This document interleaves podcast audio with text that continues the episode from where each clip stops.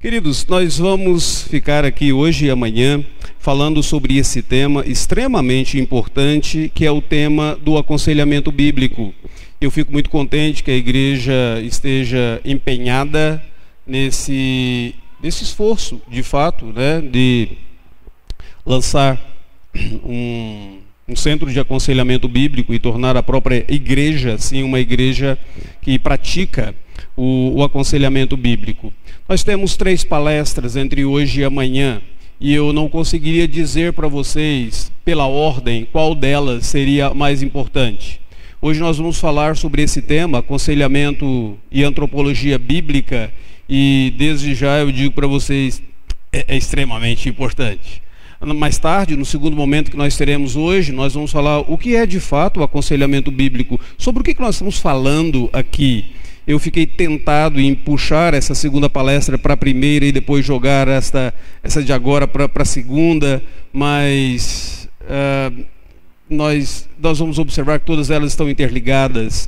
E amanhã, quando nós tivermos a oportunidade, nós vamos falar como colocar um, uma. como fazer com que a igreja seja toda uma igreja acolhedora, como colocar um, um aconselhamento bíblico na vida da igreja local. Eu também fiquei extremamente tentado em puxar essa de amanhã. Ou seja, se eu pudesse, eu daria todas as três palestras hoje aqui para vocês, para vocês observarem um pouco da, da, da minha empolgação. Mas talvez a primeira coisa que vem à minha mente, a sua, quando nós pensamos em termos de aconselhamento bíblico, é por que se ocupar com isso? Existem tantas coisas na Bíblia Sagrada que eu deveria me ocupar. Existem tantos, tantas áreas da vida cristã que eu poderia me aperfeiçoar. Por que me preocupar com o aconselhamento bíblico? Eu gostaria que você abrisse a Escritura Sagrada na carta de Paulo aos Romanos, no capítulo de número 15, versículo de número 14. E nós iremos ler esse versículo quando o apóstolo Paulo escrevendo para aqueles irmãos, essa não é a única ocasião, mas essa é uma delas. Ele diz assim para eles: Eu estou certo, meus irmãos, sim, eu mesmo a vosso respeito, de que estáis possuídos de bondade, cheios de todo o conhecimento, aptos para vos admoestardes uns aos outros. Uma igreja madura é uma igreja que esteja apta para admoestar uns aos outros. Aconselhamento bíblico, antes de mais nada, é o mandato bíblico. É, é, a prática daquilo que eu e você conhecemos. Por isso o apóstolo Paulo diz assim: cheios de todo conhecimento, aptos para vos admoestardes uns aos outros. Então, todo conhecimento teológico que eu possa adquirir, todo conhecimento teológico que você possa adquirir não deve ser concentrado e focalizado apenas no meu amadurecimento espiritual, mas no amadurecimento espiritual da igreja como corpo de Cristo Jesus.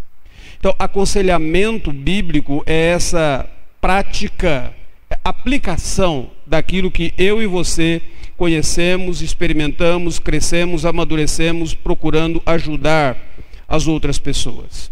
Mas é claro, quando nós falamos sobre a, a, quando nós usamos o termo aconselhamento, nós estamos falando não apenas de dar qualquer conselho, nós estamos falando de dar um conselho que ele esteja embasado na palavra de Deus, por isso a expressão aconselhamento bíblico, um conselho que ele tenha respaldo e fundamento na escritura sagrada. E aí surge uma segunda pergunta na mente das pessoas que nos ouvem falar sobre esse assunto: é o seguinte, mas já não existem profissionais da área terapêutica que cuidam disso? Já não existe um psicólogo ou uma psicóloga? Já não existe um, um psiquiatra? Já não existe alguém que trabalha na área da neurologia? Já não existem alguns outros terapeutas que poderiam, de fato, cuidar dessas coisas. Eles não estão mais equipados, eles não estão mais preparados do que nós. Afinal, eles estudaram e alguns eles continuam estudando esses assuntos. Por que então que eu deveria me preocupar com aconselhamento bíblico? Qual a diferença entre uma terapia que seja bíblica, de uma terapia, eu vou usar um termo que eu não gosto muito de utilizar, mas uma terapia secular ou uma terapia não bíblica. A diferença básica entre elas está na sua antropologia. E é por isso que nós vamos começar com esse assunto nessa tarde. Eu gostaria de colocar uma frase aqui para você pensar, é uma frase que vem de Albert Moeller. Moeller, ele é um diretor do Southern Baptist Theological Seminary em Louisville, Kentucky. E Albert Moeller é um batista, um conservador, tem escrito muito na área de apologética, tem interagido muito com a cultura americana. E Moeller coloca esta frase em, em um dos da apresentação de um, um, livro sobre aconselhamento bíblico que eu achei fantástico. Ele diz assim: um dos aspectos mais revolucionários do Evangelho de Jesus Cristo é a pressuposição de que o nosso principal problema está dentro de nós e a única esperança de resgate vem de fora de nós. Aqui eu e você temos a diferença entre uma antropologia bíblica e uma antropologia não bíblica. Qualquer sistema terapêutico está fundamentado. Aliás, deixa eu fazer uma pergunta, pastor Jesus. Eu, eu posso andar aqui assim? Não. É, a diferença entre uma sala de aula, né? É ficar preso nesse negócio aqui. Alguns colocam até uma, uma plaquinha no chão, diz assim, só pode pisar nesse lugar aqui. Então, vou ficar preso aqui, irmão. Se eu der uma cãibra depois, vocês me tragam uma banana aí, algum, alguém ajuda depois, faz favor. Mas vamos lá. Ah, obrigado, irmãos. Desculpa aí, tá? Mas aqui, qualquer sistema terapêutico, ele, ele está fundamentado em uma antropologia. O que é antropologia? É a perspectiva que alguém tem do ser humano. O que Albert Moeller diz aqui é o seguinte: a antropologia do evangelho, a antropologia bíblica, ela diz o seguinte: o seu principal problema está dentro de você. E a única esperança de solução para o seu principal problema vem de fora de você. Seu principal problema é o pecado. A solução para o pecado é a salvação em Cristo Jesus, vem fora de você. Bom, a partir desse momento, eu quero que você compreenda que qualquer outra abordagem terapêutica de aconselhamento não bíblica, ela diz o contrário. Ela diz assim: o seu principal problema está fora de você. Seus pais, a maneira como você foi criado, a, a sociedade que não te entende, é, a, condição financeira e, e assim por diante. E o seu, a sua principal solução está dentro de você. O seu potencial, a necessidade que você tem de amar a si mesmo e assim por Pode andar?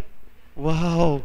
Que legal, joia. Então, obrigado, irmão. Então, uh, se você observa, aqui nós temos uma grande diferença.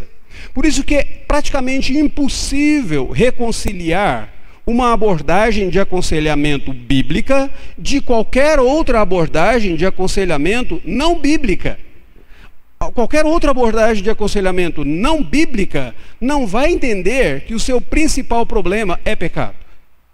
Vamos imaginar o seguinte: um texto da Escritura Sagrada, Jesus Cristo estava pregando e de repente quatro amigos de um paralítico, trazem aquele paralítico a Jesus, a multidão está contornando, rodeando o Senhor Jesus. Eles então fazem com que aquele paralítico, que aquele paralítico seja descido diante do Senhor Jesus. Ele olha para aquele homem e diz assim: Filho, os teus pecados estão perdoados. Aí eu fico pensando assim: um conselheiro não bíblico vira para ele e diz assim: o senhor está de brincadeira comigo. O senhor não está vendo que o principal problema desse homem é que ele não pode andar. E Jesus diz assim: não, não, não. O principal problema dele é que ele é um pecador. O fato dele não conseguir andar é apenas circunstancial. Haverá um momento na eternidade que ele vai poder pular, saltar, correr, fazer qualquer coisa. O principal problema dele é pecado. Mas para que vocês saibam que o Filho do Homem tem poder também para perdoar pecados, eu te mando, levanta e anda, vai, embora. É como se Jesus estivesse dizendo, naquele exato momento, é, é isso que, que, que Moller coloca nessa frase: o principal problema do ser humano está dentro dele, é o pecado. que a solução vem de fora dele, da graça, do sacrifício de Cristo, da intervenção do Senhor Jesus, do Espírito Santo e assim por diante. Mas qualquer abordagem terapêutica não bíblica vai contrariar isso. Bom, vamos tentar caminhar um pouquinho nessa tarde, vendo aquilo que todos concordam, sejam cristãos, sejam não cristãos, o que eles concordam em termos do ser humano, em termos de uma antropologia. Todos concordam que somos seres pessoais.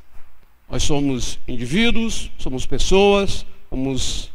Uh, alguns dizem você foi evoluído, outros dizem você foi criado, outros dizem você passou a existir, mas nós somos seres pessoais. Não basta, não precisa ser um grande gênio para você perceber que existe algo de errado com esse ser pessoal. Há uma tristeza, há uma insatisfação, há muitas vezes uma violência. Você lê as notícias, tem, tem alguma coisa errada nesse universo, tem alguma coisa errada com o ser humano. E se há alguma coisa errada com o ser humano, uma solução precisa ser encontrada. Então, todos, sejam cristãos ou não cristãos, que trabalham na área terapêutica, que trabalham na área da, do aconselhamento, eles caminham nesse comum acordo aqui. A questão é como é que nós iremos abordar o problema? E aqui nós temos algumas diferenças, então. Vamos imaginar, por um modelo dinâmico, qual é o grande problema das pessoas? Elas são vítimas de processos internos. Ok, vamos pensar em uma terapia uh, freudiana que, que está que não é tão popular lá fora, na Europa, nos Estados Unidos, mas aqui no Brasil é extremamente popular que aqui no Brasil faz parte, inclusive, das liturgias das nossas igrejas. Tem um cântico que diz assim: Quero que valorize o que você tem. Você é um ser, você é alguém tão importante para Deus. Nada de ficar sofrendo angústia e dor nesse seu complexo inferior, extremamente freudiano. Dizendo às vezes que não é ninguém. Né? Ou seja, nós cantamos essas coisas. E nós inserimos isso na nossa liturgia. Nesse modelo dinâmico, o ser humano ele é uma vítima desses processos internos. Então ele precisa ser reconstruído e por meio de uma terapia, de um, de um acompanhamento freudiano, nós vamos reconstruir esse indivíduo fragmentado ali. Ou vamos pensar em um modelo humanista. O modelo humanista, vamos pensar em, na, na, naquela, uh, na pirâmide de Maslow. É, você tem a pirâmide das necessidades de Maslow. Faculdade, você vê isso, pedagogia, comunicação, psicologia, business, é, é, é, administração. Você vê a pirâmide de Maslow. Então, eu não estou falando coisa muito diferente daquilo que nós vemos. Então, o ser humano tem necessidade política, tem necessidades básicas, tem necessidade da sua autorrealização e assim por diante. Então, na perspectiva humanista, o ser humano ele é essa pirâmide com várias camadas de necessidade e ele tem a necessidade de atingir a sua satisfação é, ideal. O que, que o ser humano precisa? Ele precisa da liberdade para usar o seu potencial. É por isso que hoje em dia na sociedade, quando uma pessoa diz assim, olha, eu, eu assumi ser isso, eu assumi ser aquilo, eu assumi ser aquilo outro, ela diz, eu, eu me libertei. Eu me libertei das amarras da sociedade, eu me libertei do meu medo, eu me libertei do, do, das amarras que eu tinha em relação à minha família. Então, hoje eu sou realizada. É, é, é essa ideia da pessoa ser liberta. Vamos pensar no modelo moral. Ele simplesmente vai dizer: olha, responsabilidade pelo pecado, porque você foi condicionado de maneira errada. E você vai encontrar isso até mesmo nos púlpitos cristãos. Eu vejo muitos púlpitos, eu, eu, eu, gosto, eu gosto muito de estudar pregação, não significa que eu saiba pregar, é, é, mas eu gosto muito de estudar pregação e de ouvir sermões. Provavelmente eu ouço uns cinco a, a oito sermões toda semana. Se eu não melhorei, a culpa é minha, mas eu estou ouvindo bons sermões. Então eu, eu, eu observo como que muitos pregadores eles têm aquela tônica do moralismo. É mais ou menos assim: seja como Moisés, seja como Davi, seja como Abraão. E eu digo assim: não, seja como Jesus Cristo. Porque nem Moisés, nem Abraão, nem Davi pode ser modelo para mim. Esses dias atrás eu estava ouvindo uma pessoa dando um estudo bíblico, e no estudo bíblico ela falava sobre Abraão, quando Deus pede para Abraão sacrificar o seu filho, o filho que ele amava, Isaac. E ali naquele texto, Deus é, é muito. É muito específico, né? Deus vira para Abraão e diz mais ou menos assim: Abraão, toma o teu filho, teu único filho, aquele a quem amas. E aí, assim, nessa hora é mais ou menos como aquela propaganda, aquele momento que você entra no avião e aí o, o comandante diz assim: é, em caso de despressurização, máscaras irão cair e você coloque primeiro a sua máscara para depois você colocar na pessoa que estiver acompanhando. Se você estiver acompanhado de duas crianças, decida nesse exato momento qual delas você ama mais e para colocar a máscara.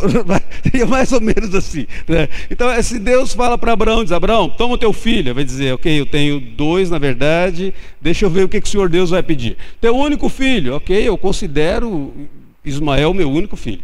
É, é, aquele que ama, eu amo esse garoto, certo? Mas aí Deus é tão específico que ele diz: Isaac. Bom, agora não tem como fugir. Aí o que acontece? A Bíblia diz assim, e aí diz, vai e traze-o a mim, sacrifica-o a mim.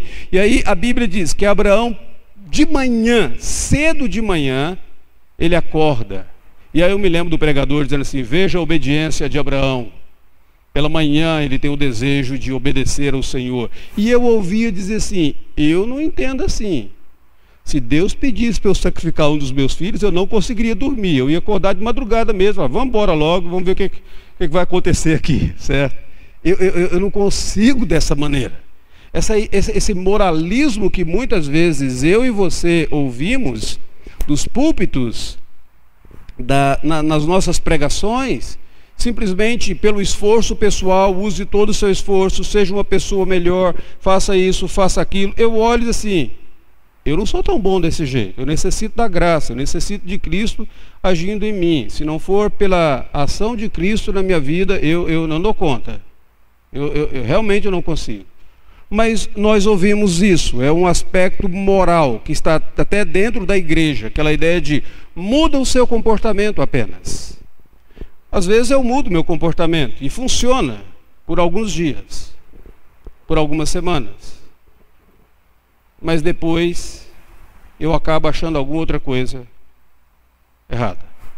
Mais ou menos o camarada que ele, ele é alcoólico, e aí diz assim: quando é que você tem o gatilho para beber?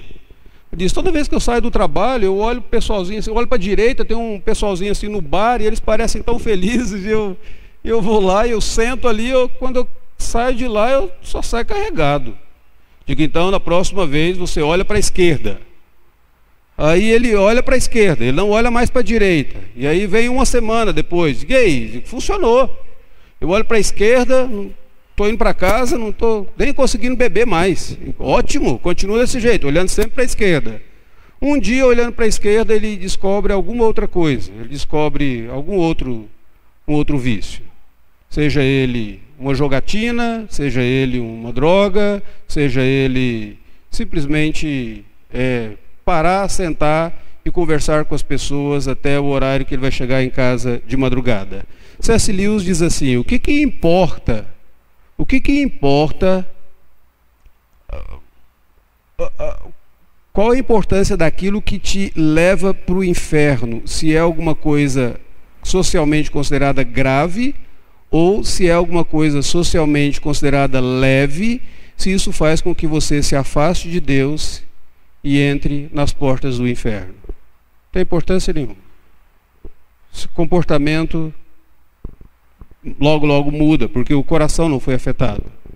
Ou então você tem um modelo afetivo. Né? Qual é o problema do ser humano? Solidão, vazio, ao seu Valença. Solidão é fera, solidão devora, é amiga das horas, prima irmã do tempo e faz esse relento. Então, tranquilo. Essa solidão me corrói. O que, que eu preciso? Eu preciso de relacionamentos. Ah, o que, que a Escritura Sagrada diz? A Escritura Sagrada diz: o seu principal problema é que a sua imagem foi corrompida totalmente. Todos esses outros aspectos, eles têm aspectos de verdade. Claro que eu tenho problemas internos. Claro que internamente eu estou fragmentado.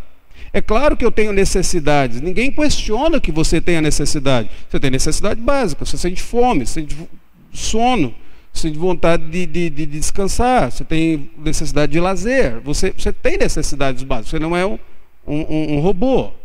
É, é, é claro que você tem comportamentos errados, teve condicionamento errado. Claro que sim. Mas a perspectiva bíblica diz assim: não, eu não posso ficar apenas com uma parte, eu tenho que olhar para o ser humano de uma maneira integral. Deixa eu tentar mostrar para vocês a ilustração aqui. Seria mais ou menos esta. Acima, quando você começa a dizer qual é o problema do ser humano, quando você tem alguns cegos palpando um elefante. Um deles pega no rabo e diz: um elefante se parece com uma corda. O outro deles vai pegar numa, numa tromba e vai dizer: não, não, não, o ser humano se parece com uma mangueira. E um outro pega no, no, na, na, na, na pata e diz: não, ele se parece com uma árvore. É claro que cada um está dando a definição de acordo com aquela fragmentação, com aquele pedaçozinho que ele pôde observar. O que, que a Escritura Sagrada me ensina? Qual é a perspectiva bíblica de uma antropologia? perspectiva bíblica é a tentativa de olhar para o ser humano de uma maneira integral. Então, na perspectiva compartimentalizada, eu vou tratar o ser humano no aspecto físico, ou vou tratá-lo no aspecto mental, ou eu vou tratá-lo no aspecto emocional, relacional, moral, sem fazer uma conexão. É como se nós começássemos, pegássemos uma pizza e nós dividíssemos essa pizza em diferentes partes e cada um fica interessado em tratar uma determinada parte. A Escritura Sagrada, ela tenta analisar o ser humano de uma forma integral. Então vamos analisar. Há um aspecto espiritual no ser humano? Sim, ele foi criado à imagem de Deus. Então, há problemas espirituais no ser humano. Há um aspecto social do indivíduo? Claro, se ele foi criado à imagem de Deus, Deus é triuno, Deus Pai, Deus Filho, Deus Espírito Santo, que se relacionam bem e por toda a eternidade. Então, se eu fui criado à imagem de Deus, eu sou um ser social, eu tenho dificuldades sociais e eu necessito de respostas sociais. Há um aspecto físico no ser humano, somente alguém com problemas mentais para ignorar que isso aqui é, é, físico, né? meu corpo é uma, é uma, é uma realidade, eu necessito uh, de, de, de, alimentos, eu, eu fico enfermo fisicamente. Uh, e há o aspecto do coração. Talvez uma antropologia não bíblica, aquilo que é chamado antropologia secular, ela focalize mais no aspecto social e no aspecto físico do ser humano. Aliás, até 1990, as abordagens terapêuticas, elas, elas tocavam mais no aspecto social. Quando alguém chegava para um psicólogo e dizia, estou com um problema, a primeira pergunta era mais ou menos a seguinte, me fala da sua criação. Como que você foi criado? Mas, ah, eu fui criado, meu pai era ausente, minha mãe era autoritária. Ah, está explicado. Ah, eu, fui, eu cresci com a vovó. Ih, pior ainda. E, né, então tem aquela expressão, né? Filho criado com a avó, negócio piorou ainda e tal. Porque lá em Goiás tem um ditado que diz assim: avô ou avó é o burro que o filho amansou para o neto montar. Então, assim, criado com a avó, meu amigo, pode tudo, né? Eu tenho os meus netos, de vez em quando meus filhos assim, pai, corrija esse menino. Eu digo, essa não é minha, essa não é minha tarefa. Minha tarefa é corrompê-lo. A sua é corrigi-lo. Você entendeu? Deixa o moleque fazer o que ele quer. Vem cá, vem brincar com o vovô. Essa, essa é a minha parte. Eu, eu vou corrompê-lo e depois você se vira. Pronto, tá aí, tranquilo. Né? Então, até 1990 era mais ou menos assim. Você tem algum problema? Ok. Me fala da sua criação. Me fala dos seus relacionamentos. Onde você trabalha? O que, que você faz? Com quem você se relaciona? Qual a influência que você teve? E assim por diante. De 1990 para cá, a questão é mais ou menos biológica. É, é, é, a ênfase é mais biológica. Hum, deve, deve existir algum gene que te levou a agir dessa forma. Deve existir algum medicamento que te levou a agir assim. O que, que aconteceu de 1990 para cá? Vocês lembram dos estudos do, do, do DNA?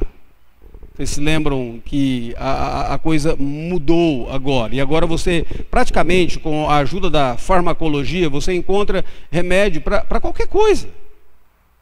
Você encontra até mesmo algumas propostas né, de medicamentos ou de alguns florais de bar para felicidade. É como se tudo passasse a, a, a ser materializado. Então, existe o componente social, é verdade, mas não é tão acentuado como era antigamente.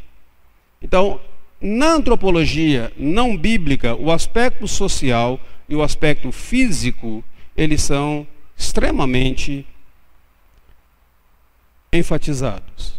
O que você praticamente não vê na antropologia não bíblica é o aspecto espiritual e o aspecto do coração. Estava conversando com um amigo meu, médico, e nós fomos a um hospital fazer uma visita para um irmão da igreja. E quando nós saímos de lá, ele é infecto, esse meu amigo, é um, é um grande amigo. E, saímos do hospital eu disse para ele, Ulisses, como que vocês da classe médica veem a nós, pastores? Ele diz, pastor, posso falar a verdade? Diga, diga. Ele diz, meus colegas te veem como um xamã. Você chega próximo ao leito, faz uma oração, lê a Bíblia, coloca as mãos, e aí o indivíduo é, supostamente deveria se sentir melhor. Então, para nós da classe médica, meus colegas veem, eu, eu entendo a fé cristã, eu entendo o poder de Deus, eu entendo a intervenção do Senhor Deus, o senhor, o senhor compreende isso? Eu falei, claro. Ele diz, mas para a grande maioria médica, o que vocês pastores fazem quando vocês vão ao hospital é xamanismo. Eu digo, legal, gostei desse termo, olha aí. Né? Então, de vez em quando, quando eu saio para fazer uma visita no hospital, posso dizer para minha esposa, deixa eu ir fazer umas práticas xamanistas e logo, logo eu estou de volta. Né? Então, seria mais ou menos assim. Para antropologia não bíblica, tem que ter alguma coisa errada no seu físico que vai afetar os seus sentimentos, que vai afetar as suas emoções, que afeta as suas relações e precisa ser corrigido. Talvez não seja corrigido, mas será reparado momentaneamente. Ou então no aspecto social. Por outro lado, nós temos várias igrejas que elas enfatizam a, antropologia bíblica somente no aspecto coração e espiritual. Você vai encontrar várias igrejas pentecostais, neopentecostais, que elas só dão a explicação no espiritual. Então, qual que é o seu problema? É o capeta, carcará sanguinolento, é o dito cujo, certo? Isso é possuo de você, é o demônio disso, é o demônio daquilo, é o demônio daquilo outro. A gente expulsa esse negócio, sara, faz uma oração, vai embora para casa e pronto. Lê um texto bíblico, eu te dou dois versículos para você decorar, faça uma oração e se vira. Então, é, é, é, ignora o aspecto físico e o aspecto social. Aliás, eu não sei como é aqui na igreja, mas eu conheço várias igrejas que no momento que elas fazem o orçamento do ano, elas não colocam na verba do orçamento do ano o churrasco de confraternização. Eu digo, isso é um absurdo. O ser humano é social, tem que ter o churrasco da confraternização. A gente precisa estar junto, a gente, esse negócio tem que estar na verba, ali. Do mesmo jeito que a verba tem que ter evangelização, distribuição de Bíblias, plantação de igrejas, tem que ter também o aspecto social, confraternização, ajuda mútua e, e assim por diante. Está lá. Ele, ele, a antropologia bíblica tem que ser vista no todo. Ou então, ignora o aspecto físico ah, fo focalizando muitas vezes apenas no, no coração. Então ignora que o indivíduo teve o quê? Ele tem diabetes, ele pode ter tido um Alzheimer, ele pode ter algum problema físico que faz com que ele responda da maneira como ele tem, que contribui para que ele responda da maneira como ele tem respondido ultimamente. Tão estranho assim.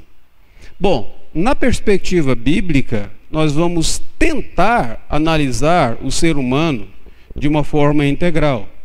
Ao coração, aliás, coração é a palavra bíblica utilizada para descrever o íntimo do ser humano, Se você pudesse dizer o que, que é o ser humano na perspectiva bíblica, eu diria a metáfora é do coração. É de dentro do coração do homem que procede os maus desígnios, Jesus disse. Então a primeira coisa que tem que ser mudada nesse ser humano é o seu coração. E depois desse coração, eu tenho essa, esse elemento chamado corpo, certo? Que materializa os desejos, as expressões do meu coração. Se eu fico com raiva, eu, eu cerro o punho. Se eu fico com raiva, você percebe. Se eu fico triste, uma lágrima cai. Se eu fico descontrolado emocionalmente, alguma coisa pode ocorrer. Posso ter um desarranjo intestinal e, assim por diante. Se eu vou fazer uma prova de vestibular, eu começo a, a suar nas mãos, eu, eu, eu, eu transpirar e a, a, coisa fica difícil até. Então, meu, meu, meu corpo, ele acaba materializando aquilo que está dentro do meu coração. Mas a Escritura Sagrada olha para o ser humano como esse indivíduo integral criado à imagem de Deus, sim, mas vamos analisá-lo integralmente. Agora, qual é de fato a fonte do problema humano? Não é um aspecto cultural e nem econômico, mas é teológico. Eu gosto de uma frase do John Piper quando ele diz assim: se o problema do ser humano fosse econômico, Deus teria mandado um economista. Se o problema do ser humano fosse cultural, Deus teria mandado um antropólogo. Mas porque o problema do ser humano é pecado, Deus mandou um redentor, um salvador, Jesus Cristo. Então, onde é que reside a fonte dos nossos problemas? A fonte dos nossos problemas é teológico, é o nosso relacionamento com Deus. Dessa quebra de relacionamento com Deus, eu tenho ramificações de problemas na minha vida. Aí eu e você vamos para Gênesis, capítulo de número 3. Quando o ser humano se rebela contra Deus, quando o ser humano é, é, é, decide confiar mais na proposta da serpente do que na promessa de Deus, essa quebra do relacionamento com o ser humano faz com que ele sinta, em primeiro lugar, medo. Adão, onde estás? Eu ouvi a tua voz no jardim, porque eu tive medo, eu me escondi. Hoje em dia nós não falamos que medo é um problema, nós falamos que a síndrome do pânico é um problema. Não é assim? Nós falamos que manias, ansiedades são problemas, todas elas acabam sendo oriundas justamente desse, desse medo. Esse, e esse medo, de onde tem a fonte dele? Da quebra do relacionamento com esse Deus. Eu não consigo confiar que Deus é suficientemente capaz de me dar aquilo que de fato me faz feliz. Eu prefiro acreditar na proposta da serpente, ao invés de crer na promessa de Deus. Ah, esse, é, e Deus vira para ele e diz para ele: Onde estás? Ele diz: Eu tive medo. Quem te fez saber que você, porque eu estava nu? Quem te fez saber que estava nu? A mulher que tu me deste. Ali você passa uma transferência de culpa, ou seja, eu sei que eu errei, mas como diz na teologia do, do, do dos uh, Simpsons, né? É, a, a, culpa é minha, eu coloco em quem eu quiser. Então Adão pega, a culpa é dele, ele vira para a mulher e diz assim: é Homer Simpson, a, a culpa é minha, eu coloco em quem eu quiser. A mulher que tu me deste. E aí Deus vira para a mulher e diz assim para ela: o que, que você fez? Ela diz: a serpente. E aí Deus para e as pergunta, porque se Deus tivesse perguntado à serpente: por que, que, que você fez? Talvez ela teria dito: quem, quem foi que, que, que, que, que, que permitiu que eu entrasse aqui? Se o senhor não tivesse deixado, eu não teria entrado. Se eu não tivesse entrado, eu não faria o estrago que eu fiz. Então, em última análise, o senhor vai ser o culpado aí, o senhor vai levar a culpa. Né? Então você começa ali a ter culpa, transferência de culpa, essa, esse, esse distanciamento é, é, social, mais do que nós estamos vendo hoje, a partir de Gênesis, mas o distanciamento do ser humano e a fragmentação do ser humano consigo mesmo, porque a mulher foi criada à imagem dele. A partir do momento que o pecado entra no mundo, você passa a ter uma fragmentação do ser humano consigo mesmo. E aí você tem várias outras consequências, várias ramificações do pecado, ramificações familiares que certamente Adão e Eva nem poderiam imaginar. Mas você tem ramificações sociais desse pecado, quando você começa a ver a família de, de, de Caim, não como está descrito na novela Gênesis, como está na Bíblia Sagrada. Você começa a ver toda aquela deterioração dessa, dessa, dessa família. E aí você chega no capítulo de número 6 de Gênesis, você começa a ver aqueles que deveriam ser os filhos de Deus, o povo de Deus agora, se misturando com as filhas dos homens, contaminando aquilo que seria uma linhagem santa. E Deus vira e diz assim: basta, é demais. Não há mais condições, eu vou destruir a humanidade.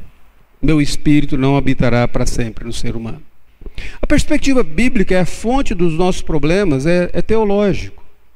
E por que a fonte dos nossos problemas é teológico? Nós necessitamos de soluções teológicas. Deixa eu dar para vocês uma, um resumo da antropologia bíblica. O que, que é o ser humano? Até até que horas que eu tenho aqui, que eu esqueci o meu papelzinho. Eu tinha um papelinho, eu tinha uma cola. Mas não, fico não, fico à vontade, eu paro meia-noite. É, é, minha mulher me conhece. É, não deixa à vontade, não. Eu, eu tinha um papilim, mas como diz aquele camarada lá de Minas, eu. Tem 10 minutos? Você está de brincadeira comigo. Não ouçam a eles. Eles não sabem o que eles dizem. Então, deixa eu dar um resumo. É melhor esquecer mesmo esse negócio de papilinho e horário. Eu gostei da palavra do Jailson. Ah, deixa eu dar um resumo da antropologia bíblica para vocês. Como que a Bíblia Sagrada apresenta o ser humano? Primeiro, ele é um ser criado. Ele não é autônomo, eu não sou autônomo, você não é autônomo, nós somos seres criados. Como seres criados que nós somos, nós somos dependentes. Como seres dependentes que nós somos, nós temos necessidades. Essas nossas necessidades do relacionamento com o Redentor, elas precisam ser satisfeitas. Nós somos criados como pessoa, capacidade de interação. Interação com Deus, interação com o próximo, interação com a natureza.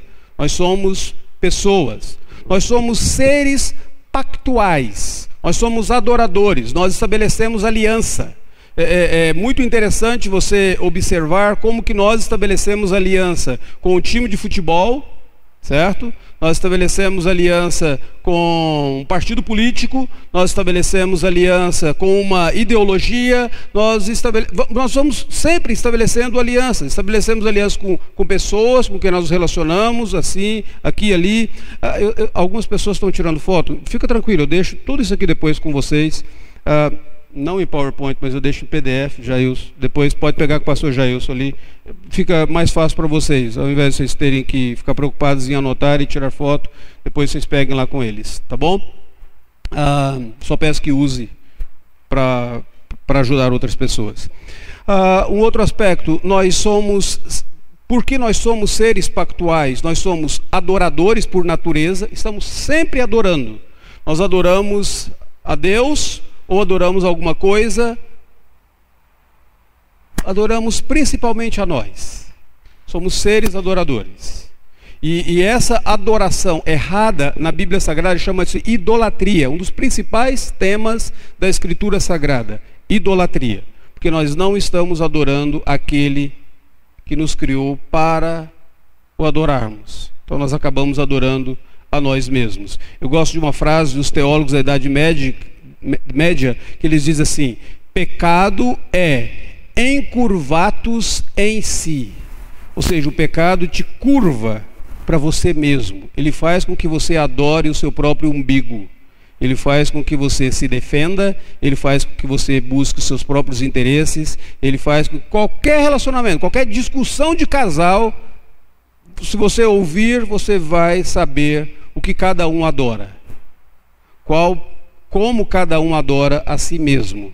É, é, um ser pactual. É uma unidade substancial, corpo e alma. A Bíblia não diz que ele é corpo mais alma, nós não temos é, é, é duas partes, somos uma unidade, tanto que quando essa unidade se desfaz, a Bíblia chama de morte, morte física.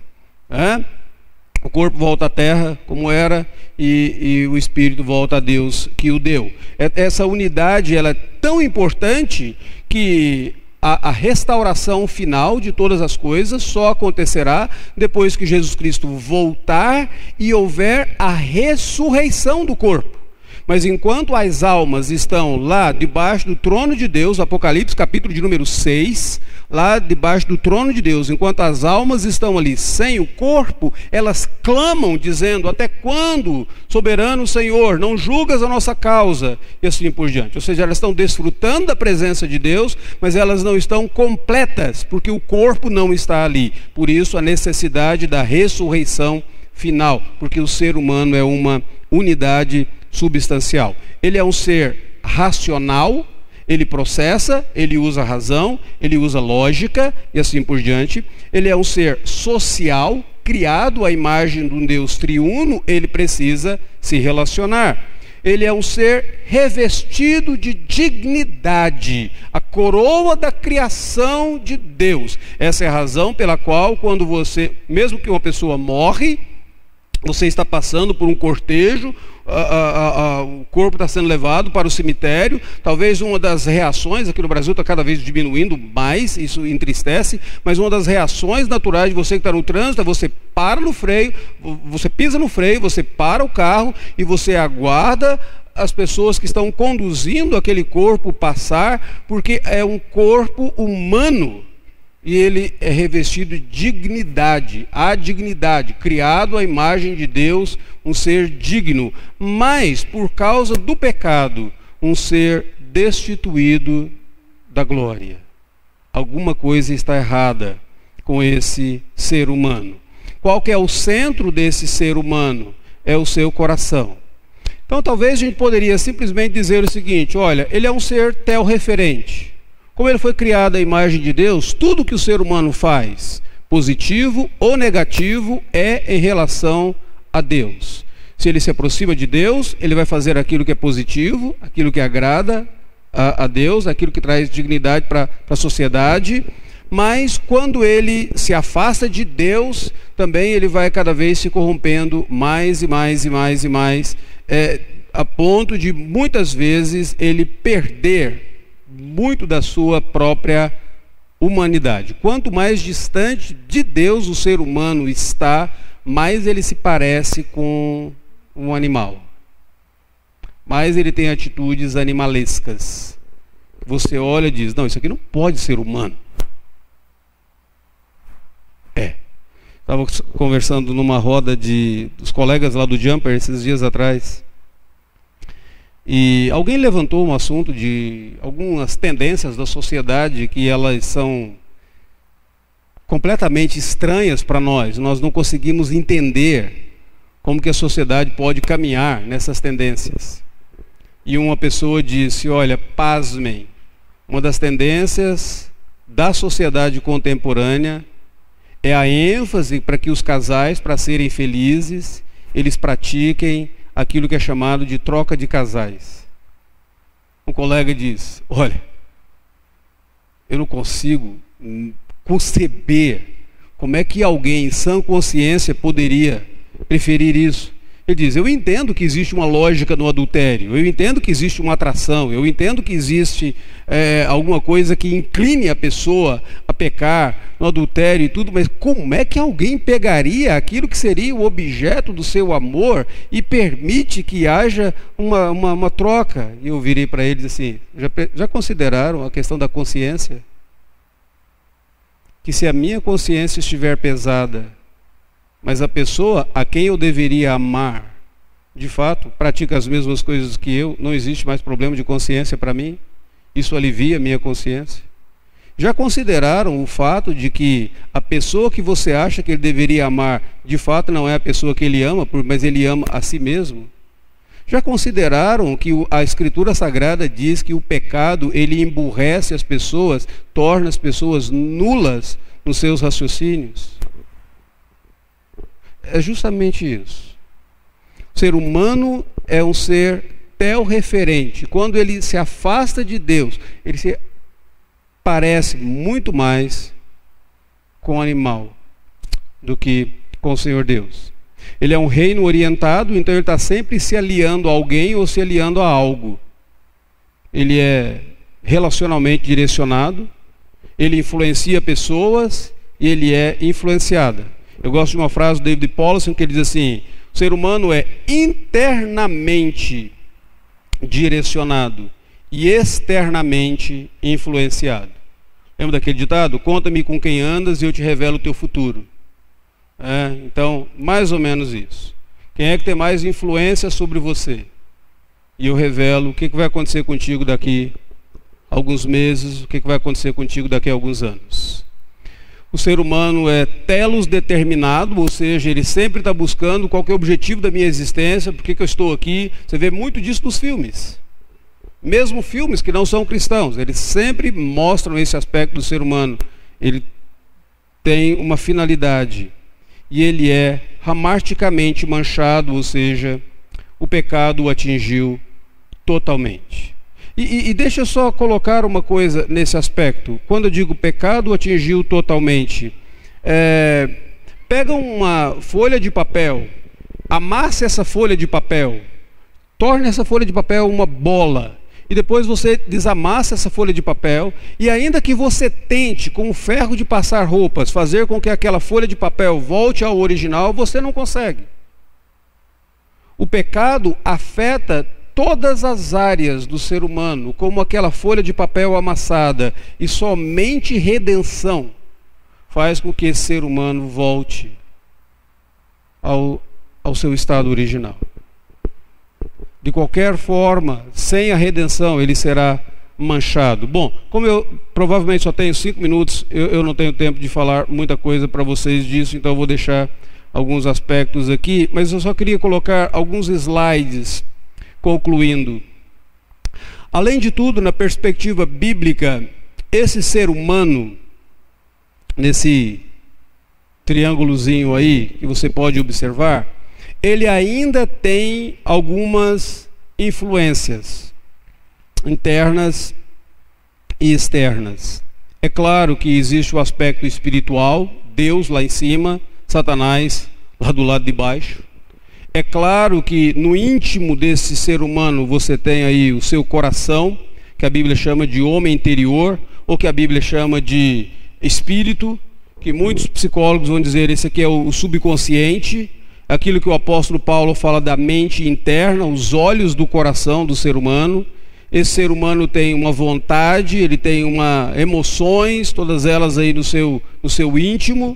Deus é poderoso para operar no íntimo do ser humano e Satanás consegue influenciar. Você dá uma olhada ali quando coloca de Satanás, tem os pontinhos, pontinhos, pontinhos. Ele não opera diretamente, mas ele acaba influenciando. Como que ele influencia? Do externo para o interno.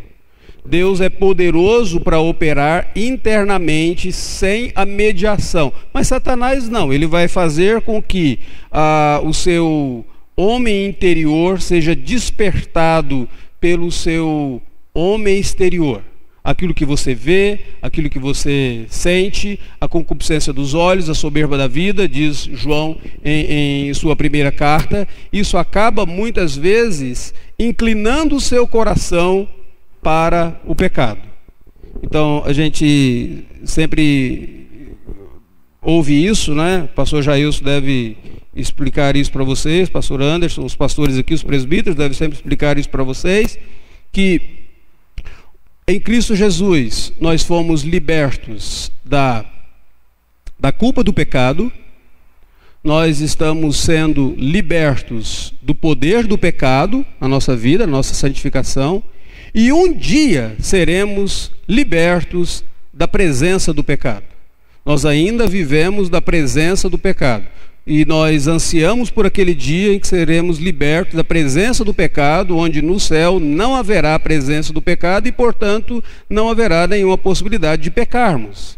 Mas enquanto aqui na terra nós vivemos em um mundo caído, lidamos com a presença do pecado ao nosso redor e muitas vezes, por causa dessa presença do pecado, nós somos atraídos e o nosso coração é inclinado e nós pecamos.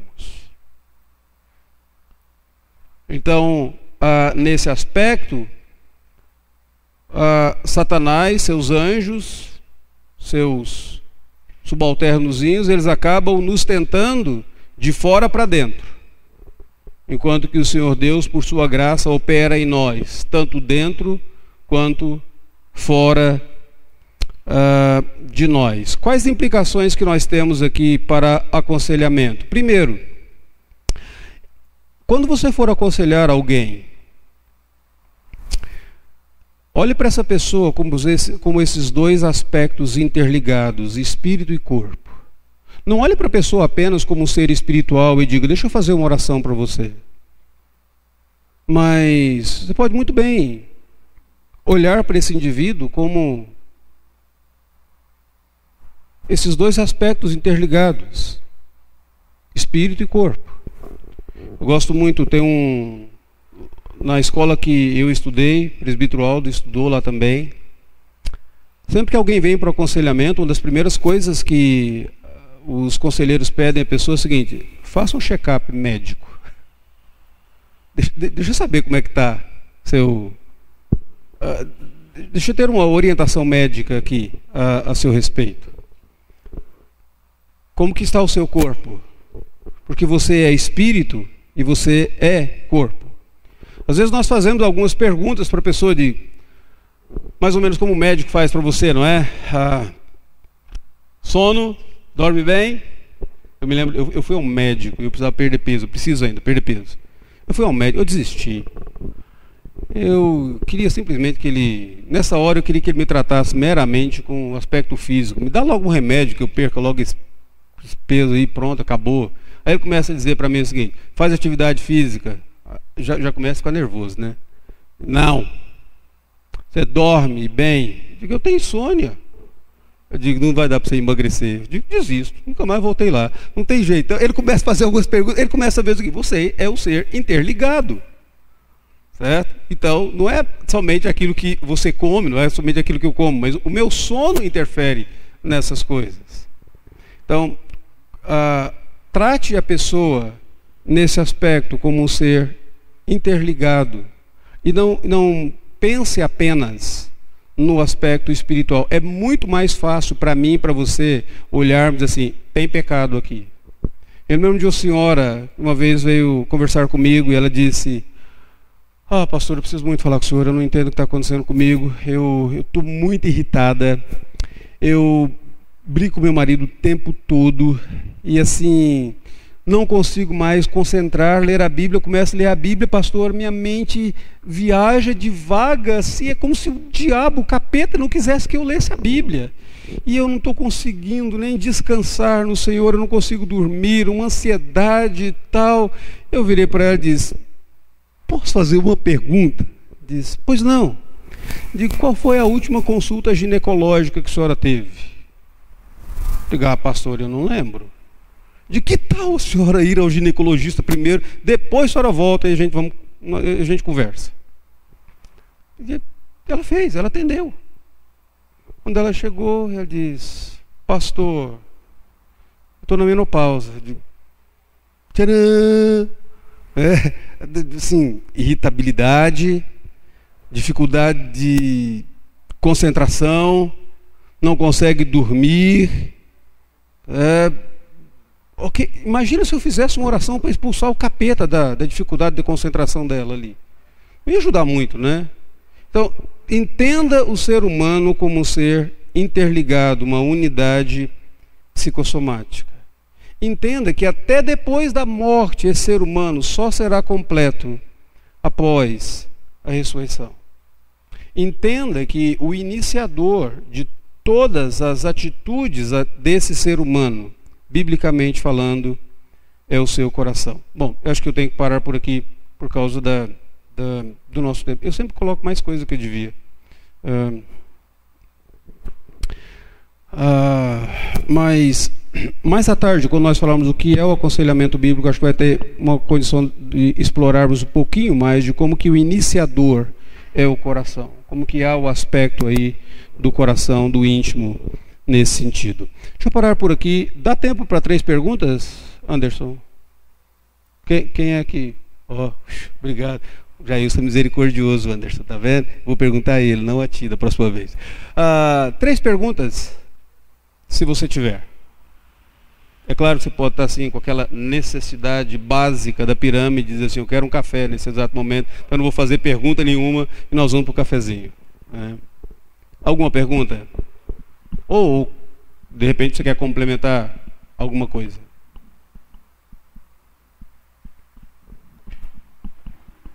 Não? Ok. Uh, em resumo, eu queria que você levasse dessa palestra essa principal distinção entre uma antropologia bíblica e uma antropologia não bíblica. Uma antropologia não bíblica, o seu problema está fora de você e a sua solução está dentro de, de você. Se ame mais, descanse mais, busque a sua felicidade, busque a sua realização. Você é importante. Essa é uma antropologia não bíblica. Uma antropologia bíblica. O seu problema está dentro de você. Você é um pecador, redimido, mas um pecador. Há uma inclinação no seu coração para adorar a si mesmo. E essa inclinação no seu coração para adorar a si mesmo te afasta muitas vezes do padrão de Deus para você. A sua solução está fora de você. A sua solução é Jesus Cristo e a obra sacrificial dele na cruz do Calvário. Então, ame o Senhor Jesus, procure conformar-se à imagem de Cristo, procure buscar uma intimidade maior com o Senhor Jesus Cristo. Essas duas antropologias dificilmente serão reconciliadas, porque elas são antagônicas na sua natureza. Ainda que o interesse de todos os terapeutas seja o mesmo, ajudar as pessoas, ainda que o desejo seja o mesmo, encontrar uma solução para as pessoas, ainda que a percepção seja a mesma, há alguma coisa errada com o ser humano. A base, o fundamento de onde, onde o indivíduo opera, que é a antropologia, é radicalmente diferente. Correto? Ok. Eu queria então, antes do nosso intervalo, dar alguns rápidos avisos, começando pelo pessoal que nos acompanha na internet. Gente de todo o Brasil, nós agradecemos muito a sua participação e gostaria de dizer algumas coisas. Primeiro, essa transmissão vai ser encerrada e nós vamos abrir uma outra. E a razão disso é para que nós tenhamos as palestras separadas aí para fi ficarem gravadas. Então, você que está aí agora nos assistindo ao vivo, ela vai ser encerrada e você volta ao nosso canal, vai ter novamente um vídeo ao vivo e nós retornaremos daqui a 15 minutos no nosso intervalo.